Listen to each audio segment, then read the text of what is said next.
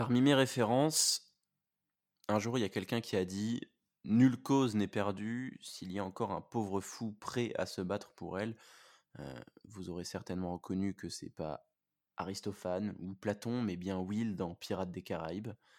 Heu et je pense que cette cause perdue, c'est un peu, la vie et le propos de Touche à tous qu'on essaye de mener et c'est aussi, heu, le combat de l'homme dont on parle aujourd'hui dans cette deuxième partie d'épisode. J'ai nommé Marius Jacob, qui n'a cessé, heu, de se battre pour ses principes, pour cette cause de l'anarchisme finalement et de la liberté et je suis, heu, je suis aujourd'hui, heu et comme chaque semaine avec, celui qui aurait déjoué tous les plans du capitaine Barberousse, à mon avis, hein, à mon humble avis. Évidemment, c'est Guillaume qui manie le sabre, l'épée et le chapeau comme personne. Alors déjà, je suis très impressionné par l'endroit où tu nous amènes avec cette comparaison qui n'a aucun putain de sens Aucun sens. et qui est très, heu, garnie et bonjour, merci de de m'accueillir, chez moi, et merci aussi d'avoir ramené toujours ton ordi qui nous pète, les reins. Car on le c'est rappelle, mon ordi a une maladie en phase terminale et a décidé d'être autonome et de faire des bruits, par moment. Voilà. ouais, Mais quoi qu'il en soit, aujourd'hui, on parle de Marius Jacob et pour ceux qui ne se souviendraient peut-être pas, de l'histoire du bonhomme, Guillaume nous a préparé un résumé. ah oui merde, ah oui, oh, fais non, tu oublié, non! c'est bon, mais je le fais, je le fais, je le fais, je le fais. T'inquiète, je vais te le faire. Je vais te le faire, ton putain de résumé. Alors Marius Jacob, il naît en oublié de dire 1800 3-4 non, non, non, non, non, attends, attends, pause, s'il te plaît, on a instauré un on a ah instauré une vrai, méthodologie. Guillaume a préparé un résumé. 3, 4, putain, heu, Marius Jacob, il naît en 1879 à Marseille. Il va faire un petit détour, heu, par, heu, les bateaux, je sais pas pourquoi, heu, puis la piraterie, je sais toujours pas pourquoi, mais il va se dire: «Ah putain, les bateaux, heu, moyen». Heu, donc il va revenir à Marseille et ça, je sais pourquoi, parce que c'est là qu'il est né, donc peut-être un peu logique. Là-bas, il va pourquoi? Mec, je suis dans la merde, je suis en train de de de de lutter avec mes notes. Là-bas, il va il va tomber sur des milieux anarchistes parce que c'est un peu la mode, l'anarchisme au au 19e siècle, début du 19e siècle. Heu et donc heu, il va l'anarchiste, c'est quoi? «Ah non, pas l'État, pas l'État, pas l'État». Voilà, ça c'est le résumé de la définition de l'anarchisme. Je crois que c'est la définition d'Universalis Encyclopédia. Voilà, donc anarchiste, nin Les anarchistes, il y en a qui mettent des bombes et lui, se dit: «Ah putain, c'est chaud». Donc il se dit: «Je vais pas mettre de bombes». Et donc il va il va dire: «Je vais pas que être anarchiste, je vais être illégaliste et heu, je vais faire une bande de mecs comme moi, heu, qui s'appelle les travailleurs de la nuit et avec eux, on va faire plein de vols dans tous les sens» et et puis, voilà, c'est là qu'on en a été. On était au début de ces vols, avec les travailleurs de la nuit, c'est ça? Bah, tu t'en es très mal sorti. Bravo. Merci, c'est cool. Bah, je t'en prie. En même temps, tu pas prêt, mais tu étais censé l'être. Tu qu'à faire ton travail, c'est moi qui dis ça. MDR, on est parti? On est parti.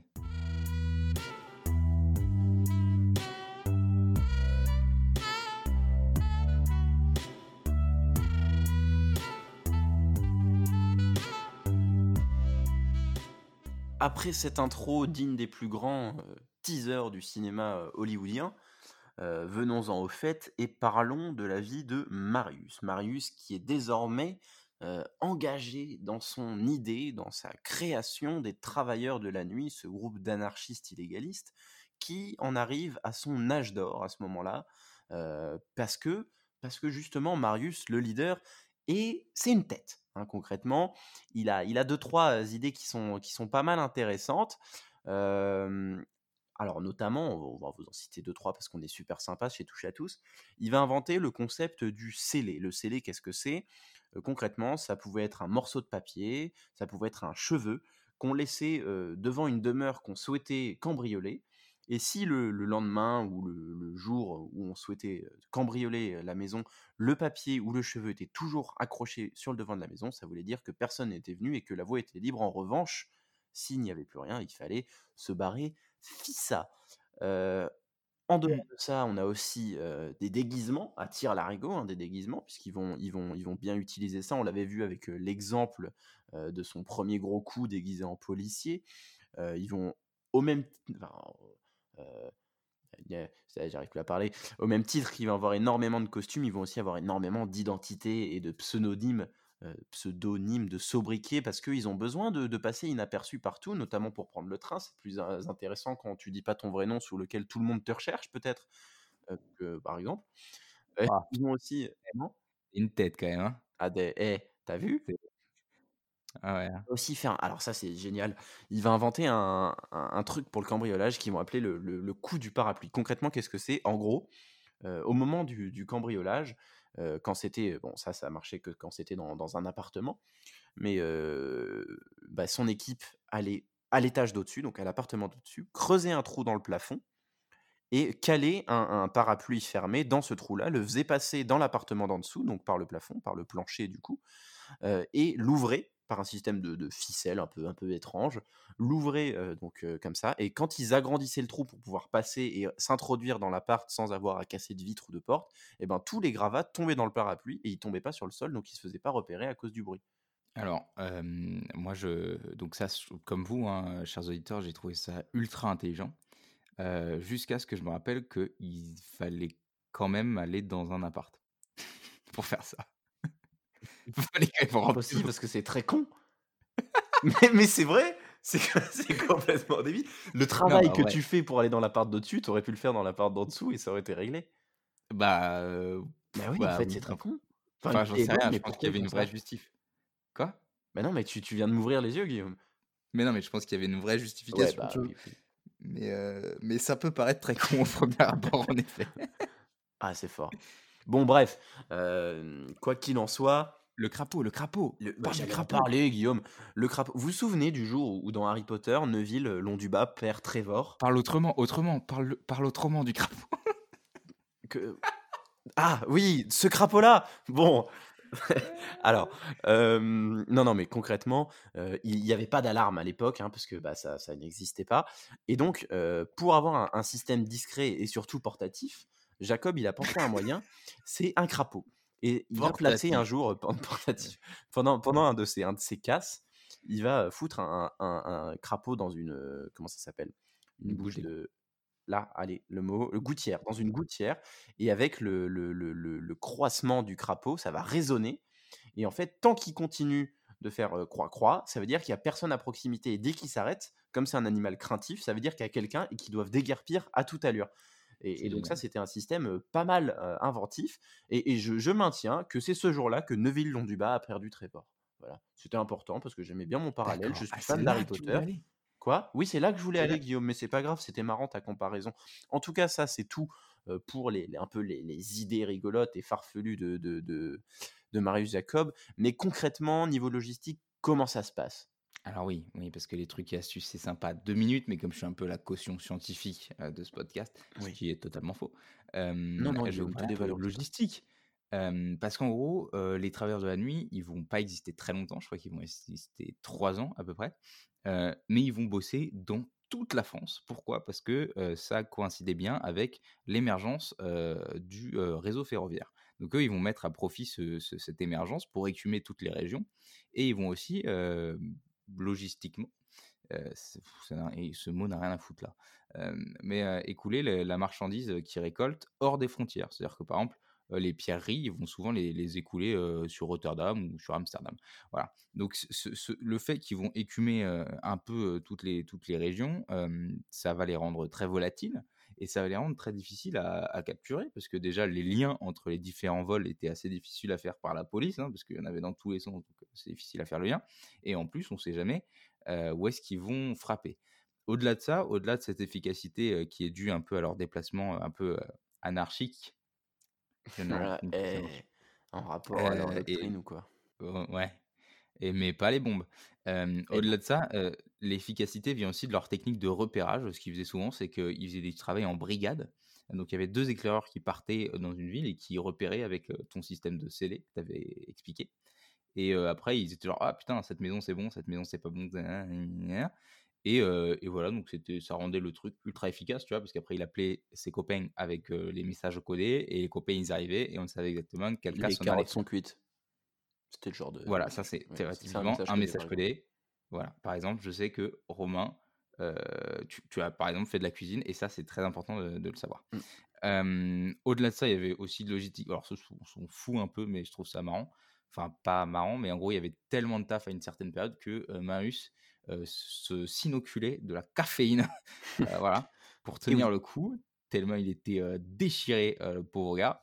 et du coup, des fois, il était debout jusqu'à 72 heures. Alors ça, c'est les méthodes logistiques. Ce qui est important aussi de préciser, c'est les principes personnels de Marius. Parce que Marius, il a la classe, mais genre de malade.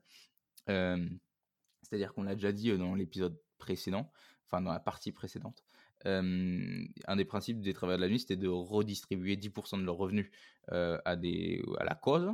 mais Marius, lui, il va faire beaucoup plus que ça, parce que déjà, il va donner à sa maman, qui, elle, va distribuer aux pauvres gens. Et en plus, il va donner bah, apparemment beaucoup plus que ça. C'est-à-dire que on lui a attribué 4 millions de francs à l'époque. Et pourtant, il fait à peu près 15 millions d'euros aujourd'hui, pour vous situer. Sérieux? Un, un, petit peu moins, mais c'est à peu près ça. Merci pour la conversion. Bah oui, c'est pas mal. Et pourtant, ça n'empêchait pas de manger dans des bouillons flingués ou à la soupe populaire. Mmh. C'est-à-dire qu'il redistribuait tellement qu'en fait, il n'était pas très friqué. lui aussi, il avait établi comme principe des travailleurs de la nuit de de ne pas attenter à la vie des gens. Donc ça, il va le, il va le faire. Et aussi, un des principes des travailleurs de nuit, c'était de ne pas porter atteinte à, aux, gens qui n'étaient pas considérés comme des parasites à la société. donc tout, aux gens genre architectes, médecins, artistes, enseignants, eux, on ne touchait pas parce qu'ils étaient bénéfiques. Et ça, vu qu'il a trop la classe, il va l'appliquer, mais comme jamais. Et il y a un exemple qui est super parlant de ça, c'est un jour où ils vont comment dire, cambrioler la demeure d'un capitaine de frégate, donc sur le papier, un connard pour eux, qui s'appelle Julien Vio. Et donc, ils vont cambrioler. et après cambrioler, ils vont s'apercevoir qu'en fait, c'est pas juste Julien Vio, c'est un mec qui s'appelle Pierre Lotti, en fait. Donc, c'est un auteur. et là. C'était un pseudonyme. ouais, qui écrit sous un pseudonyme, le pseudonyme étant Pierre Lotti. Et là, s'apercevant de ça, Marius, il va tout remettre en place, mais genre tout remettre en place, et il va laisser un mot parce qu'il laissait plein de mots. Ça, on va en parler juste, j'en parler juste après, mais il va laisser un mot et le mot c'est, il, écrit comme ça, il écrit ayant pénétré chez vous par erreur, je ne saurais rien prendre à qui vit de sa plume. Tout travail mérite salaire. Attila, il s'est comme ça. PS, si jouait 10 francs pour la vitre brisée et le volet endommagé. Voilà, parce que il, il est super sympa, il, pas, c'était pas un parasite, donc tranquille, minot, je te rends tout. et les mots, ça aussi, c'était un, de ses caractéristiques. Merci les lectures de jeunesse, parce qu'il écrivait plein de mots, des petits mots, des, petits nargages à la police qu'il laissait derrière lui, derrière ses vols, comme cette fois où il avait dit genre, il avait volé une église, je sais plus, à Saint-Sévère, près de Rouen, l'église Saint-Sévère près de Rouen, et il avait écrit Dieu des voleurs recherche voleur de ceux qui ont volé d'autres. Voilà. donc sa verve, c'est fun. Tout ça, tout ça, il est habile, mais ça n'empêchera pas de se faire coincer l'artiste. C'est clair. alors, il met en place des, stratagèmes, ma foi, fort élaborés, mais tout s'arrête un jour, le 21 avril précisément 1903, de l'an de grâce 1903, lors d'une opération menée à Abbeville. donc Marius, qui était avec sa bande, donc les travailleurs de la avait commencé à préparer un, cambriolage. alors ils avaient préparé un, gros gros potentiel de, de, maisons à aller, aller, aller braquer, si on peut dire. Je ne sais pas si on dit ça comme ça, mais en gros, ils avaient établi 11 cibles potentielles. Sauf que après vérification, ils vont se rendre compte que 10 scellés sur les 11 maisons qu'ils ont, ont trouvées, sont partis, ne, sont plus là, ont été, ont été cassés. Donc, ils sont obligés de se rabattre sur la dernière maison, qui était, mine de rien, un hôtel particulier. Donc, je, vous, je, vous refais un peu le, déroulé. Mmh. brise une vitre pour rentrer. Sauf que ça va réveiller les voisins. Il fait nuit noire. La lumière de la lune éblouit le visage de Marius. Guillaume, tu devrais faire du, du, doublage. C'est vraiment. J'en fais Oui, bah, oui j'avais capté. Fais-moi le vent, un coup, là. Ouais, quel vent. Et donc, euh, avec ce, bruit de vent, mais surtout le bruit de la vitre, les voisins vont se réveiller et donner l'alerte. Euh, et là, bah, c'est Alerte, alerte, alerte, alerte Fais-moi des bruits de pas. Euh, donc, les hommes cherchent à, rejoindre, à rejoindre une gare. Sauf qu'ils vont tourner pendant des heures. Pendant des heures, ils vont se reperdre. Et alors, gloire, euh, gloire, gloire pas du tout, euh, miracle, ouvrage, courage, je dis vraiment des mots au pif. hein. Ils vont tomber sur euh, une cabane d'un employé de artichaut, euh, sur la- une cabane d'un employé de chemin de fer qui va faire semblant de les héberger. Donc ils sont bien contents, ils vont s'endormir, sauf que dès le moment où ils se sont endormis, le mec va se barrer et prévenir la police. Et du coup, surprise à l'aube, quand Marius et son compère se réveillent, parce qu'ils se, ils se, sont, ils se sont barrés ensemble, euh, bah, les flics sont là et, euh, et ils disent bah, on vous arrête. Euh, sauf que ça dégénère, ça part en échange de coups de feu et le compère de Marius tue un policier à ce moment-là.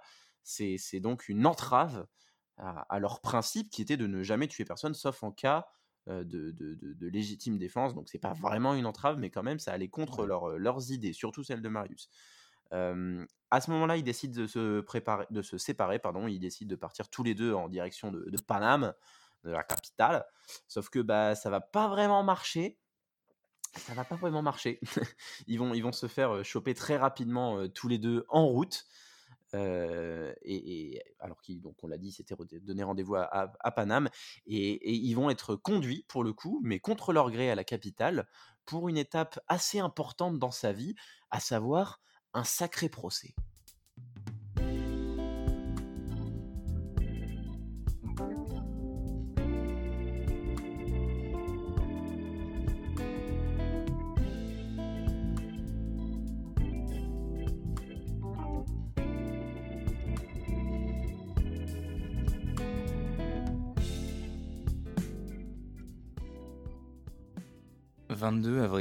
euh, ou mars, je sais pas sûr, euh, 1903. Euh, vous connaissez cette date euh, parce que c'est la date euh, à laquelle euh, Marius Jacob euh, et ses copains euh, vont être euh, piqués au vif, euh, coincés. Euh, très rapidement après, la bande va être démantelée et ils seront jugés, lui et sa bande, enfin ceux qu'on a compris euh, qu'ils étaient dans la bande, seront jugés deux ans plus tard à Amiens pour 156 affaires. Euh, c'est pas rien. Euh, c'est pas rien, et ça fera de ce procès le plus gros procès de l'histoire judiciaire de l'époque, à tel point que la ville est en état de siège de malade, parce que les anarchistes mettent des pressions au jury euh, sous forme de menaces très concrètes. Euh, on a compris que ça faisait pas peur la violence aux anards. On rappelle qu'ils posent des bombes, certains, pas tous, pas tous, pas d'amalgame. toute la presse, bon, ça c'est important de le préciser, toute la presse est devant le palais de justice d'Amiens. Et en plus de toute la presse, il y a quand même 2000 militaires qui sont chargés d'assurer la sécurité. Donc on comprend que c'est un beau bordel ce procès. Ouais, c'est carrément un beau bordel. Et on va estimer. Alors, t'as as, dit un chiffre, c'est 156 affaires, mais on va estimer qu'en 3 ans, c'est pas seulement 156 affaires, c'est entre 150 à 500 cambriolages qui vont avoir lieu et qui vont être menés par la bande de Marius en France. Ouais, 156, c'est ce qu'ils ont avoué. Oui, c'est ce qu'ils ont avoué, bien sûr, c'est de manière. Officielle. Voilà. Euh, sauf que j'ai dit en France, mais c'est même à l'étranger, hein, parce que par exemple en Espagne, ils vont avoir la, la chic idée d'essayer de dérober la, la statue de Monsieur Saint Jacques de Compostelle, la belle statue en or qu'il y a dans l'église que j'ai vue en vrai d'ailleurs, qui est bah, qui est imposante. Euh, ils vont, euh, je précise de placer quand même des références parce que je Ah bah rappelle, oui, je suis un, façon, je vote à droite et je suis profondément catholique. Je déteste l'anarchisme, c'est dit. Voilà. Ils vont aussi mener des actions en, Italie, en Belgique, même au Maghreb. On ne sait pas exactement pourquoi, mais apparemment il va aller au Maghreb. Sauf que Marius, il est face au mur. Il comprend que là, on t'a vu, on dirait que je suis dans tellement vrai. Marius est Ouais. face au mur. Ouais. Bon, il faut prendre une décision. Il, il comprend qu'il va pas sortir libre, que c'est foutu pour lui, mais c'est foutu aussi pour toute sa bande. Et pour cause, euh, 156 affaires, c'est chaud. Oui, c'est pas rien, c'est pas rien. C'est pas genre, oh oui, euh, tu t'as volé le sac à main d'une vieille dame. Non, c'est Ah non, c'est chaud. c'est- chaud. Et donc, euh, bah, foutu pour foutu, il profite de l'occasion du procès et surtout de- de- du, du grand euh, nombre de, de témoins et de médias présents pour relayer l'affaire, pour faire part de ses idées et pour faire à fond euh, dans la propagande orale, qui était, on le rappelle, un des modes principaux de diffusion des idées anarchistes. C'était pas que la propagande par le fait, c'était aussi de la propagande plus classique. Et ils vont, enfin, il va carrément réussir à retourner la situation avec des phrases complètement euh, cinglantes, avec euh, beaucoup beaucoup d'humour, euh, le même humour qu'il mettait dans ses petites cartes de visite à la fin de ses, à la fin de ses cambriolages, et il va carrément réussir à retourner l'opinion publique, qui, si à la base le voyait plus comme un grand méchant, eh ben, va se dire, en fait, il est carrément en train de discréditer les juges qui n'ont plus aucun argument face à lui. on avait même un journaux de l'époque qui va écrire, on n'est plus au palais de justice, on est au grand palais, c'est la foire. donc peut-être que tu peux nous donner deux trois exemples de, trash talk? Alors avec plaisir. Parmi ces, ces, frasques les plus cool, on a le droit de vivre ne se mendie pas, il se prend. On a aussi, alors ça c'est un truc qui réplique au président du tribunal qui lui demande pourquoi lors d'un cambriolage il a volé un diplôme de droit qui n'avait aucune valeur marchande, hein, ça ne sert à rien. Et lui aurait répondu je préparais déjà ma défense. Un peu stylé. une autre fois, alors que le, président du tribunal Damien, toujours le même, lui demande pourquoi il cambriolait en province, il aurait répondu parce que je fais de la décentralisation. Encore ce truc de métier. Et il aurait fait une déclat un peu plus, un peu plus peace and love. c'est je n'ai ni feu, ni lieu, ni âge, ni profession, je suis vagabond, né à partout, chef-lieu nulle part, département de la terre. Et ça, c'est un peu. Bah, ça, ça, pour le coup, sur l'échelle de 0 à Boudère, c'est pas du tout Boudère. Moi, je suis. Non. C'est 0, mais c'est impressionnant. Non, ça, c'est un anti-Boudère, mais ça lui vaudra quand même ces petites phrases que tu as dit de, retourner à l'opinion publique, hein, parce que comme ça se dire que les anarchistes, ils menacent pas trop le petit peuple, mais en fait, ils se foutent de la gueule des, des, riches, et ça, c'est bien marrant. Donc, même si la foule, au début, elle était hostile, et eh bah, elle veut plus l'être très, très longtemps. Et au final, il ne sera pas accusé du meurtre du policier pour lequel il avait été coincé. Parce qu'en fait, il l'a pas tué, hein, très simplement. Ça, c'est, voilà, il y a un moyen mémotechnique. question d'enquête, hein, c'est pas lui. Voilà, non, mais parce qu'il y a un moyen mémotechnique, c'est pour se rappeler qu'il n'a pas été accusé du meurtre. Il faut se rappeler qu'en fait, il l'a pas tué.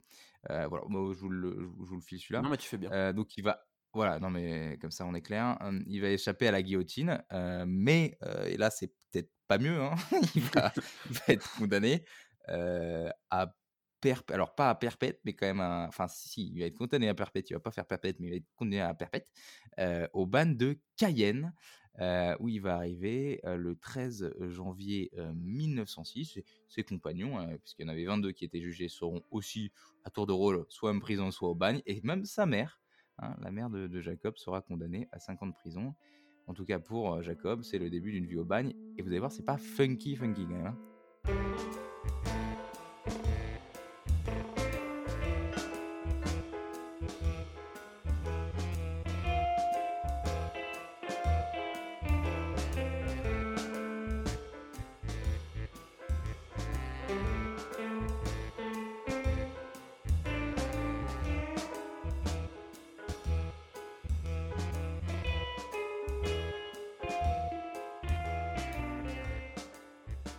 Au risque de, m'attirer les, foudres des, amicales euh, bagnards de, France, euh, je vais porter haut euh, mes pensées et le dire sans flancher. le bagne, c'est pas Jojo. Voilà. tu t'es mis à nu là. Hmm? Tu t'es mis à nu. Ouais, je me suis mis à dos, sûrement beaucoup de gens. à dos aussi. Mmh, ce qu'il faut savoir, c'est qu'en 1885, sous la Troisième République dont tu avais parlé, c'est là que renaît le, le de Guyane. Alors, là-bas, les condamnés sont condamnés voilà, à des travaux forcés. Hein. Ça, c'est plutôt, plutôt sympa. ce qui fait que le bagne est quand même plus fun que la prison, c'est qu'il n'y a aucun espoir de réinsertion sociale. Hein. C'est que vraiment, on, éloigne au max la population marginale qu'on juge irrécupérable. Hein. Le but du jeu, c'est pas trop de les ramener sur le continent. selon leurs crimes, voilà, si c'est des prisonniers politiques, machin, machin, comme Dreyfus, hein, qui sera au bagne, et bah, selon, ils atterrissent dans des endroits différents. Quoi? Pardon, je voulais le dire, mais Dreyfus est innocent. Mais, mais tout le monde le sait que Dreyfus est innocent. Mais... Oui, alors tu es un peu en retard pour ton combat. Je suis mais j'ai encore mal au cœur de, cette affaire, tu vois, c'est... Ah, d'accord. Ouais, du bac, je peux te dire que j'ai fait un plaidoyer. Hein. Et tu veux que je te dise, il est même mort, donc je suis désolé, il était vraiment à la bourre. donc, selon, selon, ou, arrête de chialer, arrête de chialer, t'es moche quand tu pleures.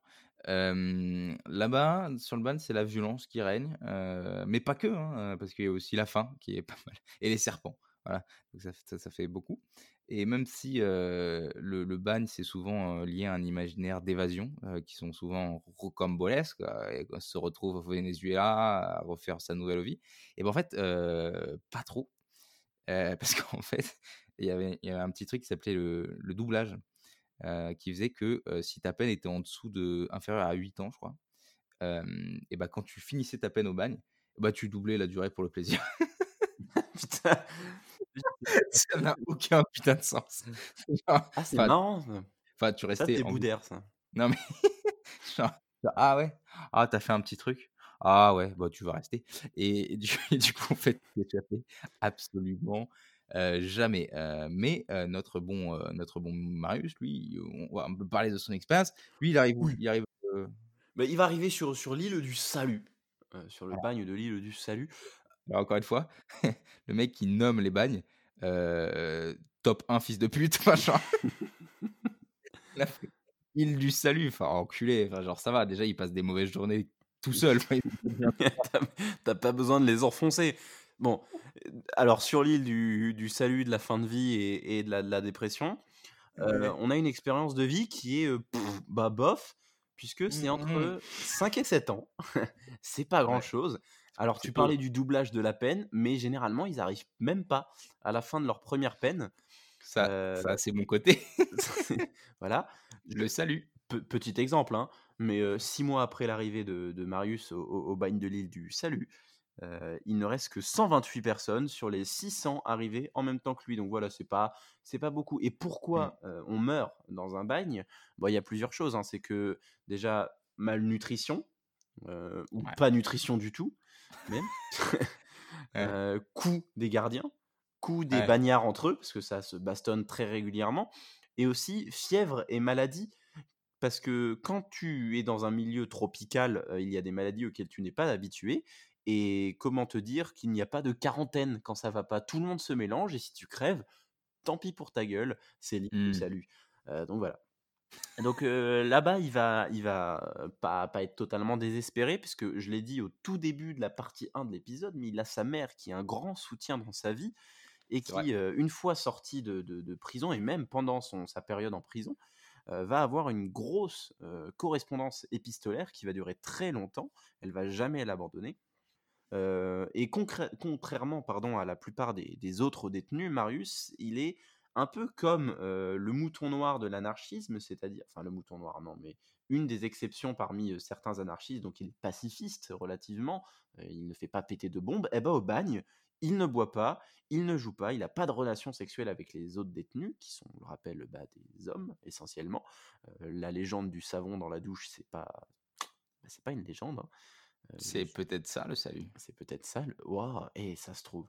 Et en tout cas, message lui, le savon, c'était pas son délire, à tel point qu'il va essayer de s'échapper de l'île du Salut 18 fois. J'ai bien dit essayer, parce qu'il va pas y arriver. Alors, parmi ces, idées de méthode, on a notamment un revolver, enfin, l'envoi d'un revolver dans une boîte à sardines pour le, pour le cacher et que ça, ça soit en fait, fait en soum-soum.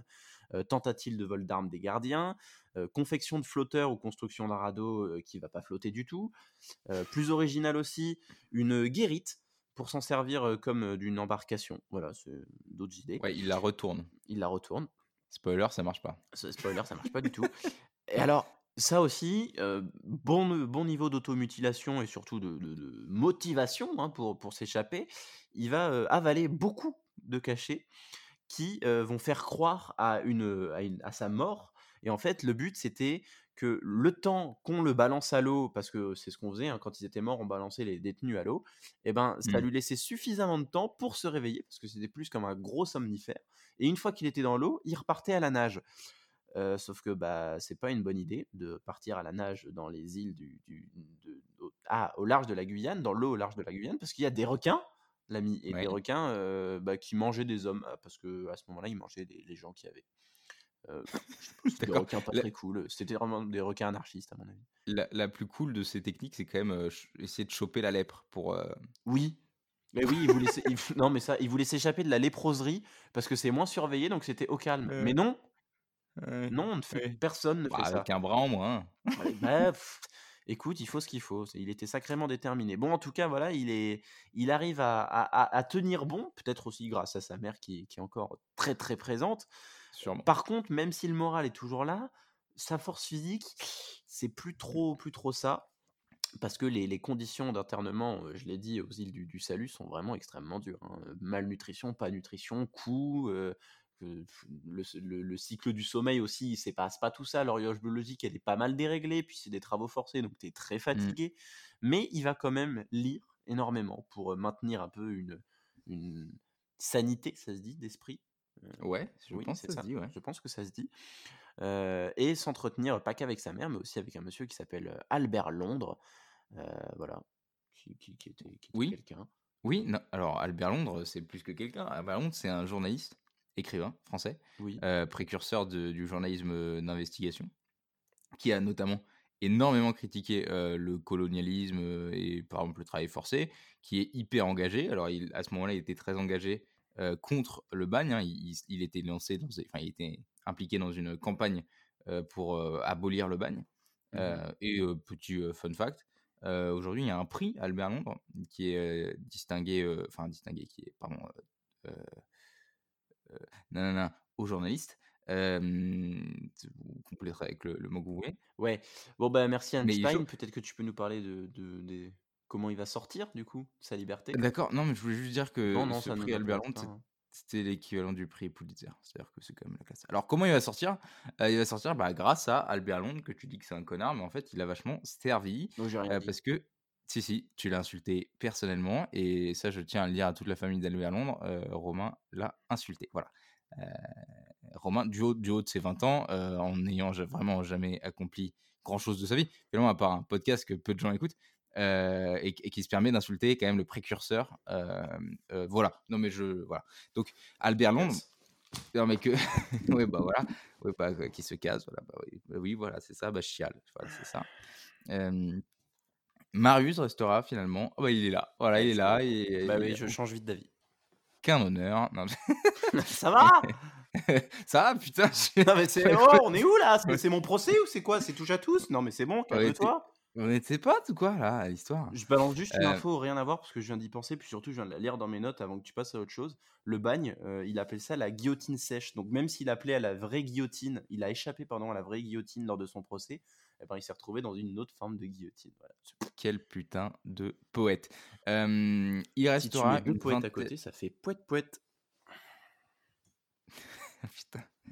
Ok. Euh, ouais, alors.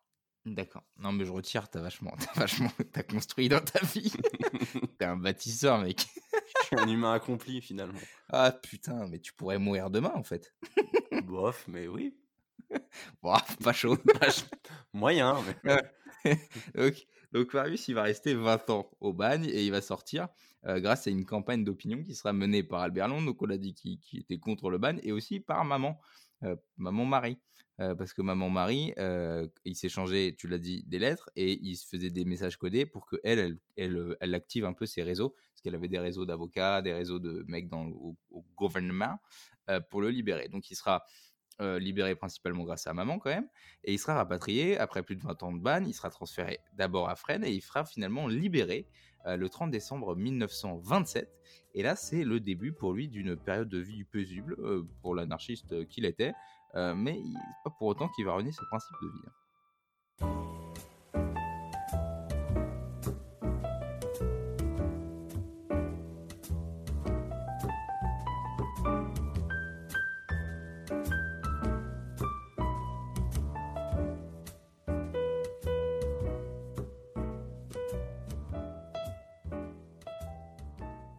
Et quand on disait euh, vie tranquille, c'est parce que les mots ont une importance et parce qu'en fait, c'est une vie tranquille euh, qui l'attend à la sortie de. à sa liberté, sa libération, finalement. Et pour cause, il va travailler par exemple au magasin du printemps, puis il va être marchand ambulant, puis il va vivre un temps avec des forains, il va kiffer d'ailleurs ce moment.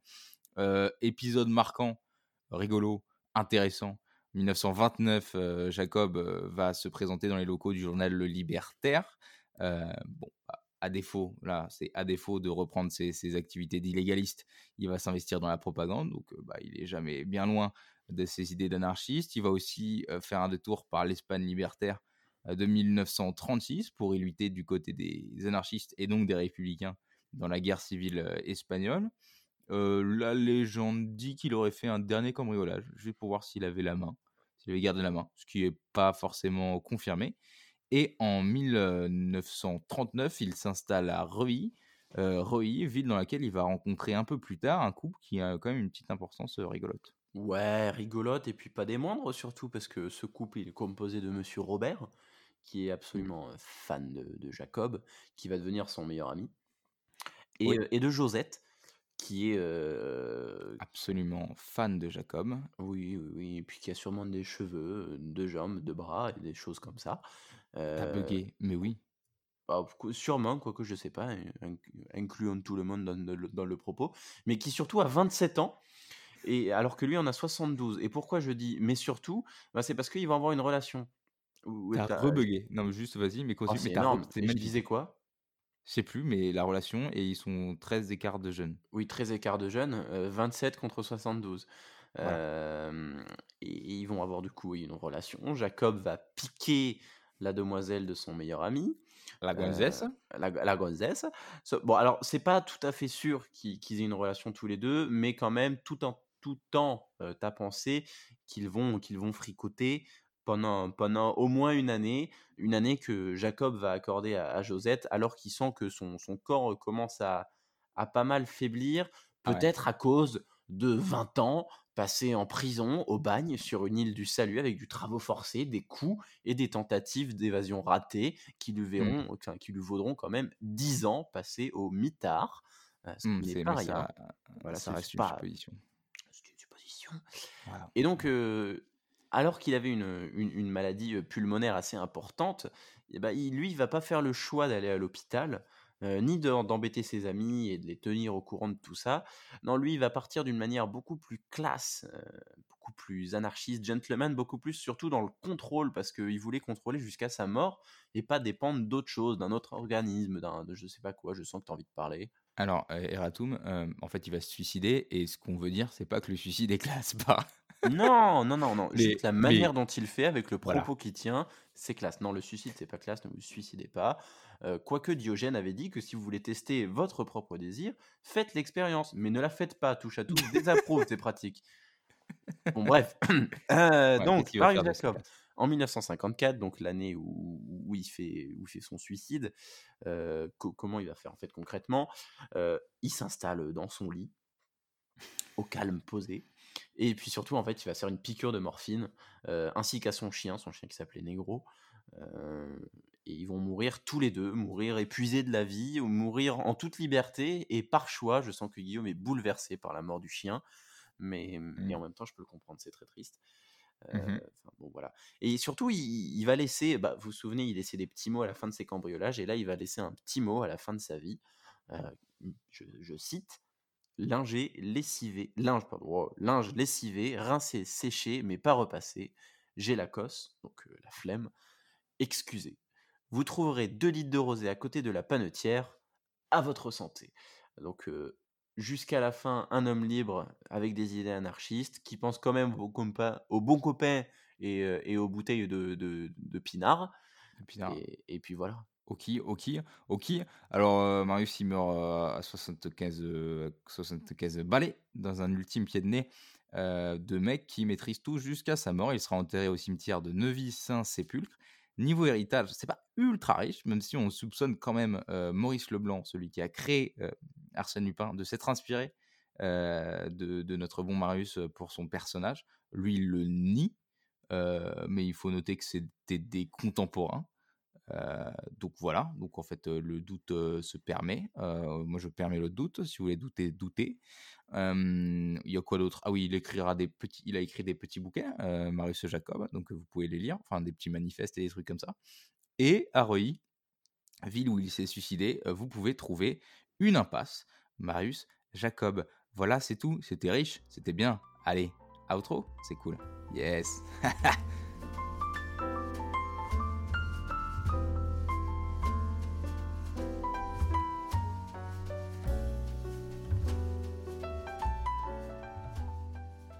Attention, une anecdote est vraie, une anecdote est fausse. Petit A, je suis champion du monde de Croatie, de vélo elliptique. Petit B, c'est la fin de cet épisode. je croyais que t'allais dire Petit A, je suis champion du monde de Croatie. je suis champion du monde d'Autriche. Euh, voilà, on a fini de parler de la vie d'Alexandre Marius Jacob. J'espère que ça vous a plu, qu'on a su rendre ça intéressant comme d'habitude. Euh, vous pouvez toujours aller plus loin, mais voilà, c'est un peu notre plaisir de vous parler de la vie des gens, puis c'est surtout le concept du podcast, et comme ça qu'on est devenu millionnaire. Guillaume, est-ce que ça t'a plu? Euh, moi, mon rôle, c'était de vous rappeler, si je me rappelle bien, d'aller sur les réseaux sociaux. Voilà, voilà oui. comme ça, je fais. Oui, oui, oui, vous pouvez aller sur les réseaux sociaux, et surtout, cette semaine, euh, comme la semaine passée, euh, nous sommes sponsorisés par un outsider, enfin un compère, pardon, qui n'est pas au courant. Euh, par un autre podcast de qualité, parce qu'on fait des recommandations, parce qu'on est comme ça chez tous à tous, on est généreux et surtout fainéant. Alors ce podcast, c'est En tong au pied de l'Himalaya, très simple. c'est une maman qui parle de, du quotidien avec son enfant qui est diagnostiqué avec un, TSA, donc un, trouble du spectre autistique. Et concrètement, en fait, elle va expliquer qu'est-ce que c'est le quotidien d'un parent et, d'un enfant qui est atteint du, qui, est diagnostiqué avec, avec, avec l'autisme. comment on fait face au regard des gens, c'est quoi les obstacles qu'on rencontre au cours de, l'éducation de son enfant, dans la vie de tous les jours aussi, comment on s'adapte, comment on, éduque son enfant à faire face aux difficultés du, monde, euh, bah, du monde adulte, tout simplement? Et puis c'est aussi porter un message d'espoir pour les gens euh, qui sont dans la même situation et aussi, pas spécialement euh, pour les gens dans la même situation, mais apporter un témoignage pour ceux qui ne seraient pas forcément au courant de comment ça se passe. En tout cas, c'est très intéressant et, et je vous conseille d'aller écouter En Tong au pied de l'Himalaya. Ah voilà, non, tu l'as répété parce que ton micro avait fait des siennes. Mais voilà, mon micro fait des siennes, c'était un peu la problématique principale de cet épisode. Dans l'épisode prochain... Euh, Putain. Quoi? C'est encore buggé? Vas-y, refais. Fais le jingle de fin. Allez. Euh, dans l'épisode prochain, la semaine prochaine, la fois prochaine, si tout se passe bien, on va se retrouver avec un chaudron magique. Et un thermostat 8. Bah ouais. Ciao. Ciao.